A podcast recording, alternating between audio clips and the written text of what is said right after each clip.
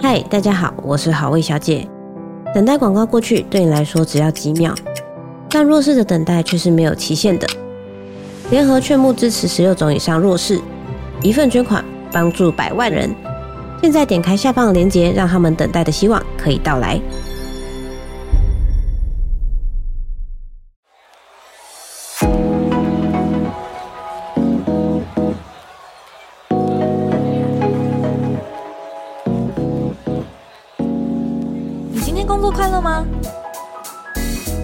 一种能力，热情是一种态度。欢迎收听《快乐工作人》，陪你畅聊工作与生活、商管与学习。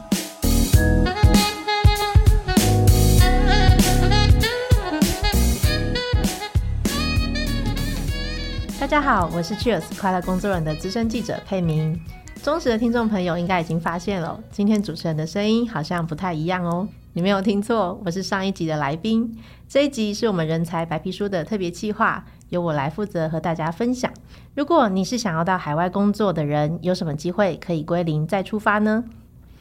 最近有一部蛮红的日剧，叫做《重启人生》，不知道大家有没有看过？他演的是主角在一次意外过世之后，发现可以重新投胎回到他原本的人生里面，但是呢，他可以透过不同的选择，然后改变自己的命运。而这样子重启人生的时刻，其实也在我们的真实生活中上演。在 Cheers 十一月初才刚发表的台湾人才白皮书里面，我们就访问了这样的一位人物。他是从台大医学系毕业，后来取得医师执照之后，却跌破众人眼镜，选择到日本的专门学校重新念设计，找到人生新的转运站的设计师，是清源。我们欢迎清源。各位听众朋友们，大家好，我是清源。清源，我很好奇哦，从医生变成设计师、作家，或者说摄影师，这听起来真的是非常截然不同的行业。我很好奇，为什么当初你会放弃，就是大家都觉得是一个可能很好出路的医生这个职业，然后毅然决然的就投入自己的兴趣，走设计这条路？能不能跟我们分享那个转折点是什么？因为我回顾自己的这十年的生活，我好像更。更感受到说，人生真的就是不同的选择的一个累积，所以会把我导向现在这条路上。其实不见得是单一一个选择就造成的，可能在某些时候的不同选择累积，造成了我现在的结果。那其实我本来也医学系这件事情是我自己自己想念，我高中就是梦想成为一个外科医师，然后算蛮认真念书，然后也顺利考上台大。但是毕竟考上台大的时候十八岁。但你其实到毕业的时候，你已经二十五岁。各位听众自己回想一下，自己十八到二十五中间的人生的，从一个男孩变到男人，或者是不同的，就是成长的过程。其实这中间的自己的想法，还有周边的生活的变化，其实是非常巨大的。所以当十八岁时候，梦想看到的，呃，医学生的生涯跟。实际的医生的生涯又是有中间有落差，嗯，这在我念书的中间，慢慢的感受到这个跟我高中时的想象的落差。一个当然就是工作时间和生活品质的落想象的落差，嗯，因为我是一个兴趣蛮多的人，我在大学的时候，不管玩社团也好，或者是在网络上讨参与讨论区当了好几个班主，就是我把我在学校外的生活也过得蛮充实的，所以突然就觉得说，诶。那这件事情，这些事情会不会被很大部分的压缩在未来十年、二十年的生活中间？也许我可能工作上我达到很大的成就，可是我是不是我要牺牲掉很多部分？光是自己的部分就要牺牲掉很多，更何况是跟家人的相处、跟亲人的相处、跟女朋友的相处这些事情，嗯、我都觉得好像是不是没办法完全的照自己的计划去走？嗯、开始对于。医生这条选择有一点点的质疑，但是我就像刚才讲，这个是一个不容易的决定。我记得自己印象比较深刻是某一次早上要去医院上班的捷运，在等在月台上等捷运的时候，嗯，突然觉得说，哦，那我这样子的人生，十年后还可以这样过吗？二十年后还可以这样过吗？嗯，我开始有这样子的质疑自己的声音出现，我我明确的听到有这样的声音出现，但是我那时候看到捷运的广告，就觉得说。比如说自己对美术都一直很有兴趣，从高中、大学都一直在做系上的美宣，在做海报、做宣传、做设计这件事情，是不是好像能够比医生能够接触到更多的人？然后对于社会的问题有什么样的看法？是不是能够更广泛的传递出去？好像一样是在帮助这个社会，可是是一个不太一样的角度，好像还不错哦。开始有这样，在那一次的等早上等捷运的过程，好像突然出现一条就是在雾中的道路，这样，嗯，但还是没有做下那个决定，因为还是很困难，家里或什么的期待，还是让你很难做出好，我要去念设计的决定。那真正让我决定要去念设计的那一天，就是在。台北的长春戏院，其实就在录音室附近。那一天下午刚好去看一出日本的电影，电影不是那么有趣，但是片尾曲对我影响很大。片尾曲是这样唱的，歌名叫做《手拉宁》，手拉宁就是马铃薯发芽时候产生的毒素。嗯哼嗯哼。那这个毒素，我把它写在歌里。那歌词就是写说，如果让这样子慵懒的幸福继续松弛下去。那么恶的种子总有一天会发芽，嗯哼哼，那该是时候说再见了。那我当下看到那字幕的时候，就觉得好像是在对我自己所唱的。我在这边犹豫，医生这个生涯要不要继续下去，还是我应该要把握现在的这个还年轻的时候就出去日本闯看看。那那当下我就做了决定，我就是要去日本这样。嗯，那一段歌词还蛮微妙的，就是他好像在告诉你说，哎、欸，如果你在一个自己不是那么满意的状态之下，你就不要再继续拖下去了。看起来状况不并不会更好，就勇敢做出一个新的决定的感觉，嗯、对不对？就是就算做 couch potato 做久了也是会发芽的，嗯、也是会变得不能吃。对，会有毒。它有这样子的含义，嗯、所以我就觉得，对啊。我今天一直这样子，好像在就是在一个温水中间一直泡泡泡泡泡，好像都收入不错，然后也是人人称赞的工作。但这样做下去，我真的自己做的会满意吗？而且我自己也觉得，好像是不是我的能力没办法达到在医生这个专业的要求呢？我也有自己的这样的质疑。所以综合的评断下，我就觉得好，那我是不是有一条路可以让我觉得我可以做的更好的路？所以我就觉得选择去日本这条路。对，那除了说在跨出一个新的领域，其实是还蛮困难的，也要很有勇气之外，我也蛮好奇的，就是说你在台大念了这么久的书，是不是家人对你这样的决定也觉得很意外？那要怎么样的去告诉他们呢？那我现在反省，就是我觉得我告诉他们方法就是实在有点太极端了，我真的是打电话直接跟他们讲说，我因为那时候已经应征上某医学中心的外科医师，是，但我就。因为对方也在问说，那宿舍什么时候要搬进来？这样，然后就跟我爸说，哎，没有，我们要去，我们要搬进去了。那、嗯、我要去，我决定要就是诊所打工，然后赚学费去日本这样。哇！然后他们听到电话的时候就觉得是诈骗的电话，就 我妈当下就挂断电话了。嗯，她不相信那是你。对，就觉得一定是被骗的，或者是反正有什么委屈或什么的，她就觉得被骗了，她就。脑袋一片空白，然后挂断电话的。哦，但是后来就发现，哎，原来这是真的是你打来的没有错，然后真的不去当医生了。对，嗯，所以我们就冷战了非常非常久的一段时间，大概有五年的时间，可能回到家都没办法有一个比较完整的对话，嗯，然后吃饭也都是觉得。那你就自己去弄你的啊，对，就是一个比较冷战的状态。对，嗯嗯嗯，是是是。但是现在就是也真的做了决定之后，然后也去到日本了，的确就是对人生有一个大转弯嘛。那呃，能不能请清源跟我们分享一下，那个时候为什么会考虑就是非去日本不可呢？那时候选择念日本的专门学校，而且一花就是三年的时间，要从头学设计嘛，是完全没有接触过的领域。那这个转换跑道这件事。事情不能在台湾吗？为什么非要到日本不可呢？可能因为我的状况比较，我从小就是现在比较少听到的哈日族，从五六岁开始，因为我爷爷就是很喜欢日本文化，就从以前就是一直看 NHK 长大的，嗯，所以很自然而然的接触，从小接触的音乐、戏剧还有漫画，全部都是在日本这个文化的影响之下长大的，对，所以我才决定好。一样在台湾当然可以学设计，可是自己心里微妙的，从以前小时候的影响，就觉得好像他们在说故事这件事情上面，好像可以说的更纤细一点啊。对，所以想要去现场学看看，说怎么样才能跟他们一样说出一样的故事。嗯，了解。我刚刚听清源的分享，的确是还蛮有感的。像可能很多的设计，它到后面比较追求那个视觉的刺激，或是它的色彩鲜艳度啊，或是那个突破啊，然后跳脱。但是日本它其实在设计上也是蛮回归，就是那种初衷，然后紧扣人心的那个故事感，然后可能一些很简单的元素，它可以传达的意念是很深远的，那种打动人心的感觉也蛮强烈的。在很多的日剧也都有这样子的感觉，所以这个可能也就是日本文化为什么会吸引蛮多人，他会想要到日本去，不管是旅游、度假或是工作的原因，对不对？就是这有一个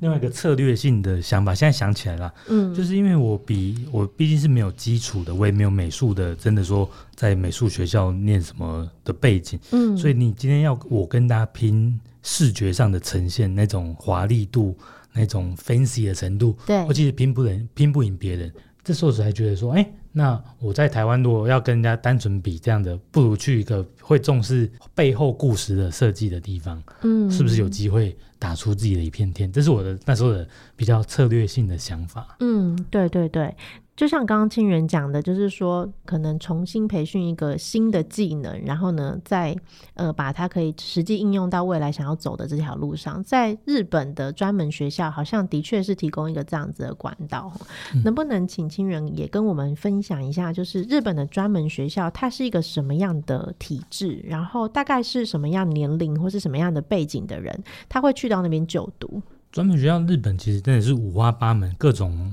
各类的专门，你能想象到的专门都有了。大阪那间专门学校，它除了有设计类，有漫画，有声优，也有舞蹈，有歌唱，还有动物的一些心理师。然后我们学校里面就有水豚啊什么的，有的没的，非常广哎，非常广。所以，所以就是你在高中的时候，你大概就已经懵懂有哦，我以后想要当什么什么师，想要做什么行业，嗯，我就也不用再去念大学，我就直接高中毕业就。对于日本当地人来讲，高中毕业就直接决定进入专门学校，然后练个两年，他就可以进入业界，马上开始。有些人可能是家里的经济的考量，他需要更快开始赚钱，对，所以他会来念专门学校，或者是他觉得他不太需要再去受什么通识性的教育或学士、嗯、学术性的教育，他就直接进入这种比较技术性的教育，所以可能当厨师也好，或者是呃当声优，或者是当漫画家这些呃。在精进自己的技术，嗯，所以去的大部分日本人其实都是高中毕业的弟弟妹妹们这样。啊，就是高中毕业之后，他也确定可能还没有要念继续升学念大学，他想要马上进到职场，然后练就一个一技之长，嗯，就会进到专门学校去。是，嗯，是。那大概年龄会落在什么区间？然后外国人去念专门学校的比例看起来高吗？高，我念的学校，因为他蛮认真在台湾招生的，所以。在外国人比例可能在有一成到两成左右，嗯。那日本人的话，当然就像前面讲的是高中毕业的十八岁的弟弟妹妹为绝大多数这样子。是哇，那等于是你跟同学之间的年龄也是差异蛮大的，对不对？对啊，就是出去吃饭就一定是我请客，没有什么好，没没办法，就是对，嗯，对，就比我大，会比我小大概十岁左右。哦，了解。好像听说你的年纪跟老师还比较接近。对，所以说跟老师成为就是能够聊天的朋友，然后也一起去、嗯、晚上也会一起去吃饭什么的。嗯，是是是，日本的专门学校的确跟台湾相比，它是一个很特殊的学制哦。那根据日本留学中心 UF Japan 的统计，二零二一年从日本专门学校毕业的学生大概有三点二万人，那当中就有高达一点五万人都留在日本工作。就职率高达将近五成，这么多，那可见专门学校跟日本的职场之间的衔接真的是非常非常紧密的。那想问清源的部分哦，就是说你会推荐台湾呃想要转换跑道年轻人，像跟你一样的人，他们可以把呃先去念日本专门学校，再踏进职场，当做一个捷径吗？重启第二人生的一条捷径吗？嗯，我觉得去念专学校是一个。当然，相对门槛非常非常低。老实说，门槛很低的、嗯。需要什么样能力的人可以去？应该日日检只要 N two 以上都可以过去。啊、然后，对于专门学这个专门学士方面，你不太需要有什么太了解，你真的是零的基础就可以。不限背景，你完全都不会也可以，但是日检就至少要 N two 这样子的程度。对，嗯，了解。那的确真的门槛不高哎、欸，所以门槛低的状况下去那边的自制力其实相对要更高一点，因为老师并虽然说是标榜门槛低都可以进去，可是并不是代表老师就要帮你手把手的带到全部都会啊。他还是既然老师他。老师也是人，他一定还是会选择在里面比较愿意学习的人，对，比较积积极主动去拉。嗯、好，你既然你知道你自己的不足，所以你今天很努力的吸收，那当然老师也会给予比较多的关爱，这是不管在哪里都一样的。对，所以在那边的自制力反而我觉得要更更强。嗯，因为很多人可能去就觉得说，反正我就是不会，所以我。来这边好像就会学会了，那那种心态其实有看到这样子的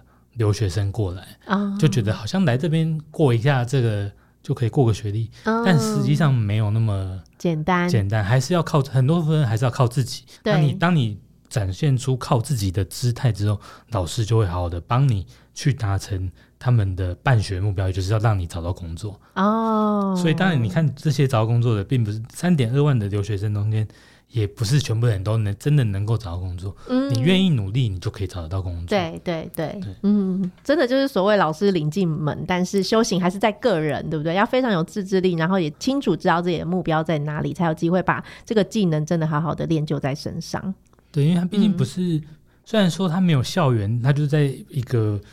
密闭的教室内上课。有一点点像补习班的感觉，啊、可是它终究不是补习班，它没有要跟你保证升学什么的压力。对，它的学风上跟大学还是有一点接近，也就是你要靠自己。嗯，很自由，很弹性。你有很多，其实资源还是蛮多可以使用的。老师、嗯、来的老师也都很多，客座讲师都是呃在业界赫赫有名的讲师。那但是如果有这样的资源，你没办法主动去利用的话，那当然他也没有义务要帮你，一定要把你拉上来。可能最低限度的把你拉上来，嗯、但是如果到你放到一定程度，就随便你的的感觉。嗯，了解。好像你那时候在申请的时候也有奖学金的制度，对不对？这个资源要怎么利用？奖学金通常一般的专业学校对于外国人本来就会有学费减免，像我那时候念的学校是减免大概四分之一左右的减免额度。嗯、那另外还有一个叫做 JESO 的，就是日本的。专门支援外国留学生的一个机构。那如果你通过他的考试到一个门槛，一个月可能就会有大概四万五千块日币的一个基本补贴。那那时候我在大阪生活，所以四万五基本上就是已经足够支付我的房租。对，可以让我有比较宽裕一点的生活。嗯，你在那个日本念专门学校三年下来的总学费大概会落在多少？就是如果扣掉奖学金，实际上自己要掏出腰包付的金额会是多少？三三百多万吧，三百多万日币。三百多万日币，如果是以现在的，啊、所以还有这些杂费，哦、然后电脑、哦、电脑的钱，哦、对，我们设计的电脑自己买嘛，哦、所以还有一些，然后还有软体的使用费。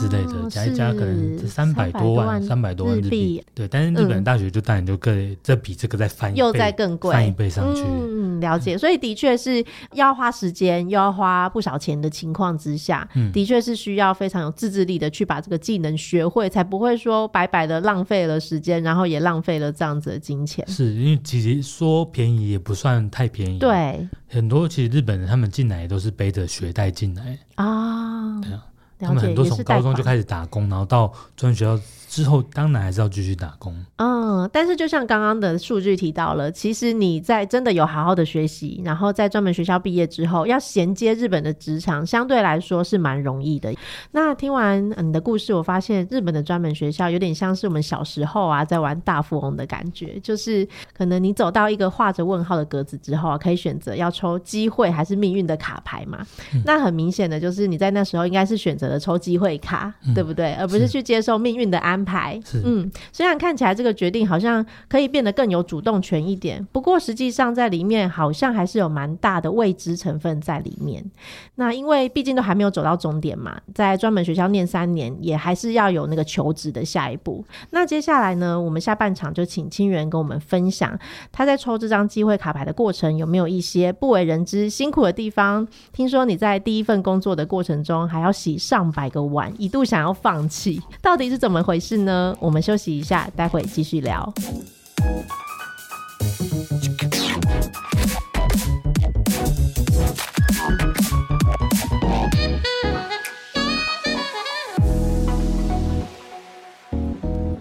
Hello，欢迎回来。刚刚有提到哦，要在日本重新学一项专业，甚至要踏到日本的职场，都不是一件很简单的事情哦。听说你你的第一份工作虽然做的是设计，但是工作的范围却很广诶，甚至还要从洗碗做起。到底是发生什么事情了？可不可以跟我们分享一下呢？我的第一份工作就是在一个类似台湾的，可能像王品这样的集团，啊，旗下有各式各样的不同的餐厅，然后。有可能有饭店，也有修温泉旅馆，它是一个非常庞大的餐饮集团，也有庞非常庞大的设计的需求。嗯、我就想说，哎、欸，那我本来就是很喜欢吃他某一个旗下的餐厅，所以后来就应征这边去做他的设计。嗯，那本来就觉得，然后第一天就开始可以慢慢的上机就学，结果对入社式的当天就宣布分发，好。你分发到东京巨蛋店，我想说啊，分发到东京巨蛋店是什么意思？嗯，那东京巨蛋店的那个餐厅是我们公司第二忙碌、业绩第二好的店，一年可能就是几亿元的收入，所以也就可以想象是非常地狱的、非常忙碌的一家店。对，那去到那边。可能白天你就觉得还好，可是晚上因为有非常多的演唱会以及棒球赛结束，哦、那棒球赛结束就是等于有四万多人同时散场，然后比如说赢球之后，大家就会很开心的想要来吃饭，嗯，你就真的看到远方一堆像蝗虫一样的人 突然冲过来，然后就觉得啊，对，然后那个店里的点菜机的那个单子真的已经单子已经吐到地上，你都来不及收，嗯、就一直很多很多，然后。就从那边展开了我的日本职涯的第一天，这样。哦，那我很好奇耶，因为你其实是做应征的是设计，但是为什么会需要被分配到，比方说餐厅，然后要负责洗碗或点菜的工作？日本就是一个很现场主义的一个文化，职场文化。嗯，比如说不管是设计，在百货业，你就算在百货应征一些行销的工作，你第一年可能还是会被分派到。站柜当店员，去了解说客人的需求。嗯、他的说辞就是说，让你才能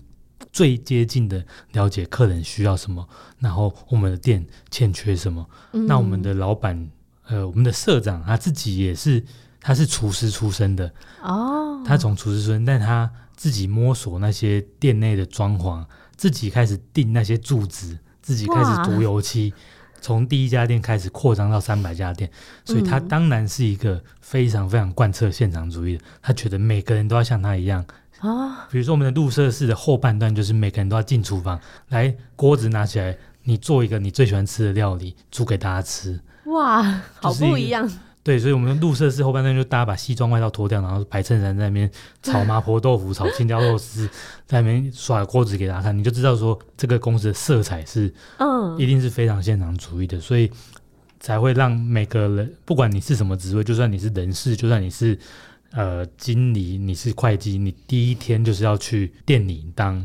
那个店员。那当的期限不一定，就是看你在店的表现，所以有的人短的是半年，长的可能。两三年都回不到办公室哦，哇，非常特殊的文化哎，他那个精神就是好像要告诉你说，即使你可能在，比方说内勤，你在公司是做内勤的，可是你还是要到第一线去接触你的客户，嗯、知道他们是呃什么样的样貌啊，然后他们的需求是什么，你才可以更贴近的去服务他们，对不对？是哦，非常特别。这个除了在你服务的这间公司之外，其他的公司也都是这样做的吗？据我所知，其他的有一些设计业，他也是一开始就要到他们旗下的专门店或者概念店去站柜，一年到两年。嗯、那百货业的仪式单或者是三月这些内勤的工作，他的第一年，据我所知也是要到他们的柜台去站柜。那你做这个洗碗啊，或者是说点单的这个第一线的工作，大概维持了多久？半年，但我那个半年的长度真的感觉跟十年差不多，因为每天都非常的，因为真的日本现在餐饮就是很缺人，所以我不止洗碗，还要点菜，还要做饮料，就是我那时候学会了所有的 饮料要怎么做，都现在都很快可以。上手，然后在餐厅洗碗洗一洗，我说现在回到家洗碗就觉得那只有两三块碗，哪有什么好洗的？就觉得好快哦，那个碗好小，好小哦，好少哦。对对对，在那边都是一两百一两百个碗起跳在洗。那一天又刚好很缺人，然后所以就是说刚才讲的工作全部都要自己一个人做。嗯，那天只有三个人，然后要应付一百多个位置的客人，当然就是忙不过来，然后又要端菜又要干嘛干嘛的。然后那时候洗碗机大概堆了大概快四百个盘子左右，哇，就一大座山在你面前，嗯，然后真的超想把它全部推倒，然后就一 一直一走了之这样子，嗯，但最后还是认分的在把它。看起来就是只是在心里 OS，但是还是默默的把它洗完了。超想要全部推倒，超想要推倒。嗯，了解。那除了像这样子很特殊的日本职场文化之外，你好像也曾经有分享过，在专访的时候也分享过，就是作为一个外国人要讲日文，嗯，待在日本的办公室其实是蛮有压力的。可不可以分享一下是怎么样的情况之下，让你觉得连讲一通电话都还蛮害怕的？因为新进的人，通常这些接电话就是新进的人员要负责的工作，也就是一开始就必须被训练的。那我在店面工作了半年，终于可以回到办公室，面到的第一个困难就是接电话。嗯，因为我自己的日文是自学的，其实我没有在学校很扎实的受过这些关于敬语还有人称的这些用语，嗯，学的也都是一些。你想看在日剧学的能学到什么正式的日语，也都是比较口语的，对，所以一下就用在电话里面，当然就是会被骂到臭头啊。那那时候一直反复的被坐在旁边的人教育、教育、教育，但是就不是一个那么快就可以上手的，加上紧张，加上一接起电话，整间办公室好像都在看着你，在听你讲话的时候，嗯，就更容易犯错。那就会进入一个很负面的循环，然后就变得更不敢接电话，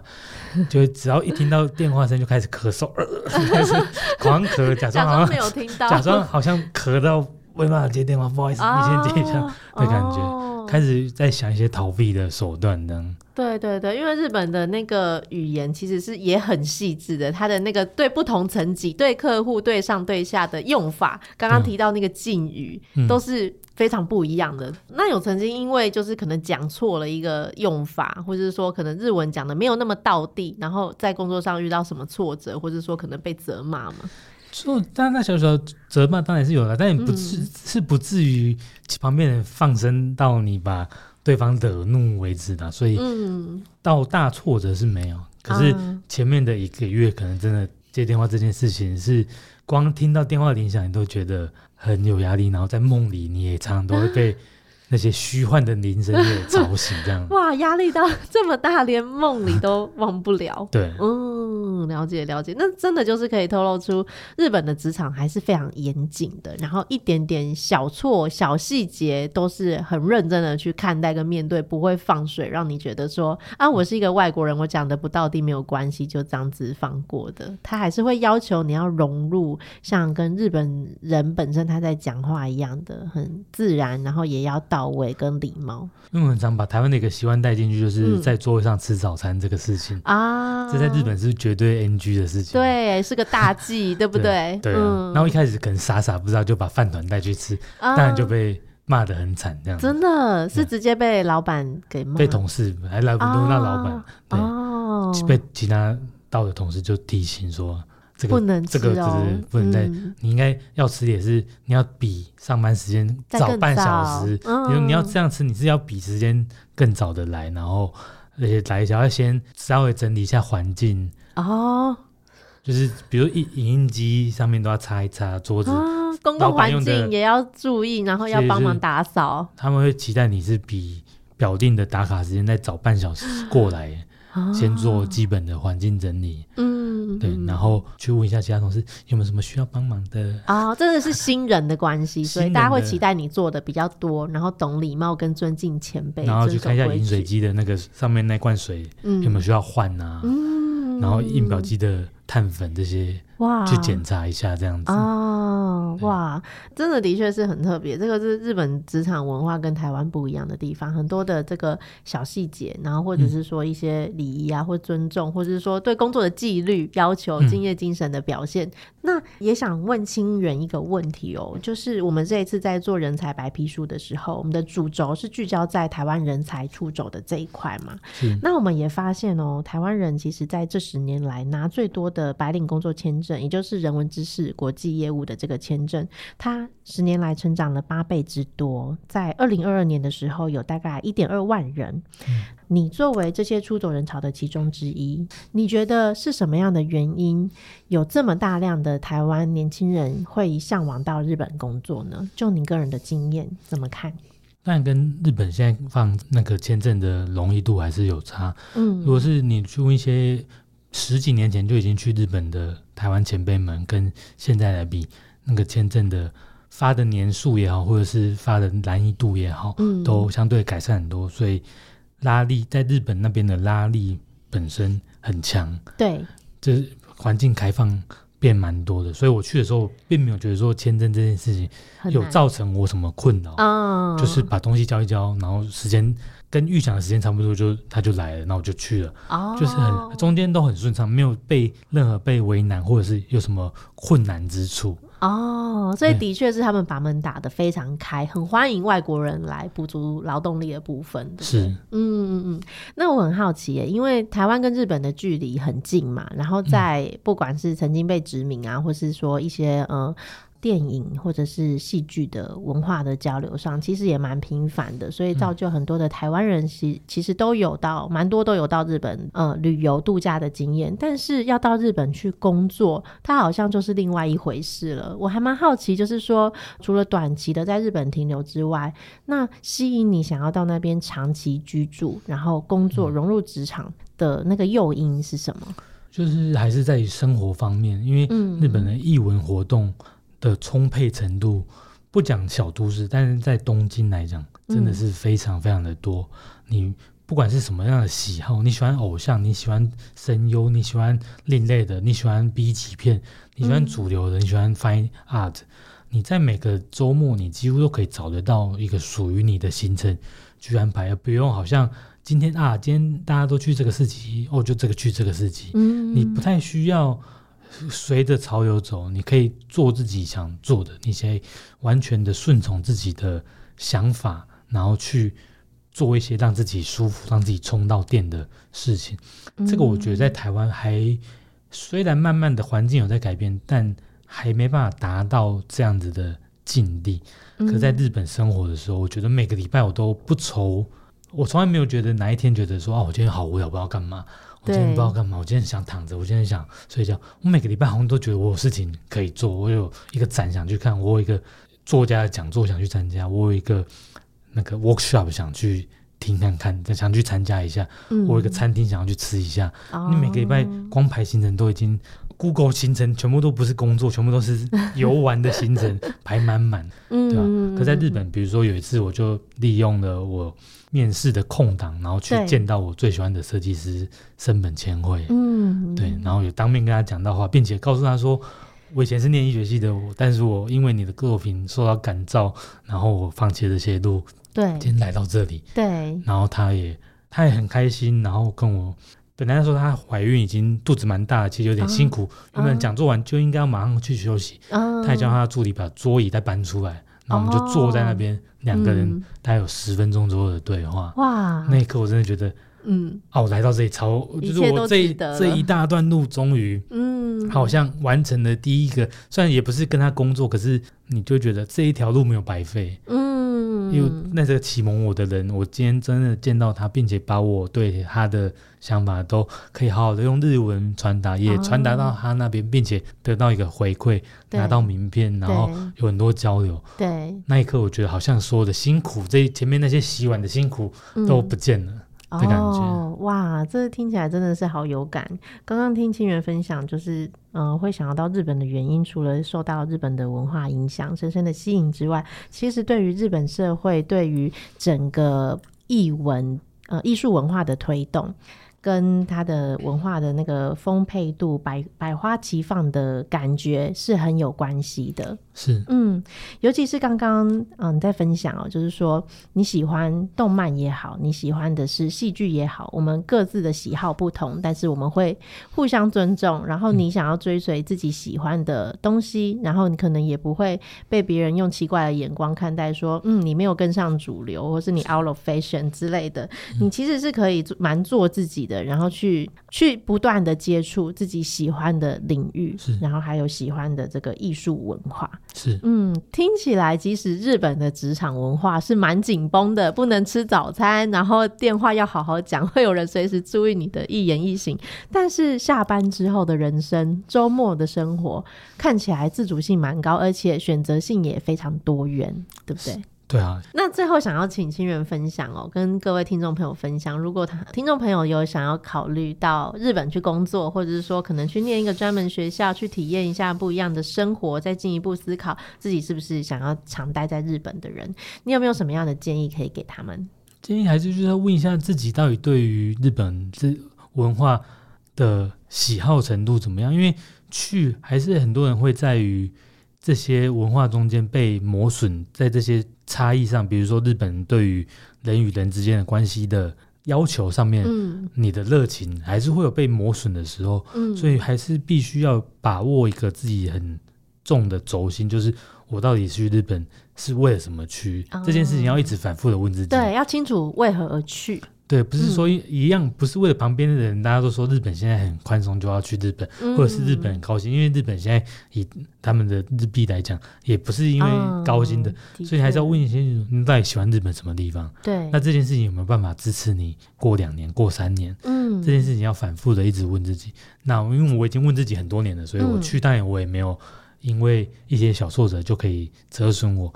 那可是我也看到很多人可能去就是一个啊，好像去日本不错，这种蒙非常模糊的想象，然后就去了日本的。哦，那这样去日本的状况，也许在中间遭受挫折的时候会呃受伤的比较深。嗯，比如说在电车上面的那种被挤压的感觉，你可能会觉得啊落差感会比较大，所以还是终究要问，那你到底为什么要去日本？嗯，要再反复的问自己，到底喜欢什么？这些喜欢能够持续你，让你持续三年吗？能够让你持续五年吗？反复的问自己，嗯，这是我觉得可以给未来有想要去日本打算的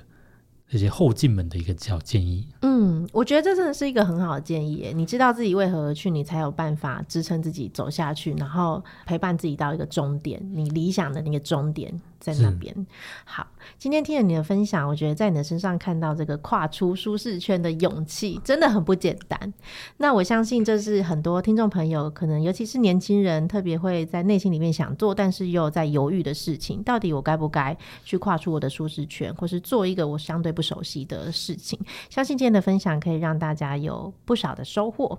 另外，除了清源的故事啊，我们在这一次的人才白皮书里面也采访了目前人在新宿王子大饭店工作的台湾女生，她叫林玉玲。我们的人才白皮书数位专题也在这周上线喽，相关的消息会贴在资讯栏，让大家可以点击观看。如果你对于日本专门学校还有其他疑问，或是想要给我们更多的 feedback，都欢迎可以留言给我们哦。今天谢谢清远的时间，我们下次见喽，拜拜。谢谢，拜拜。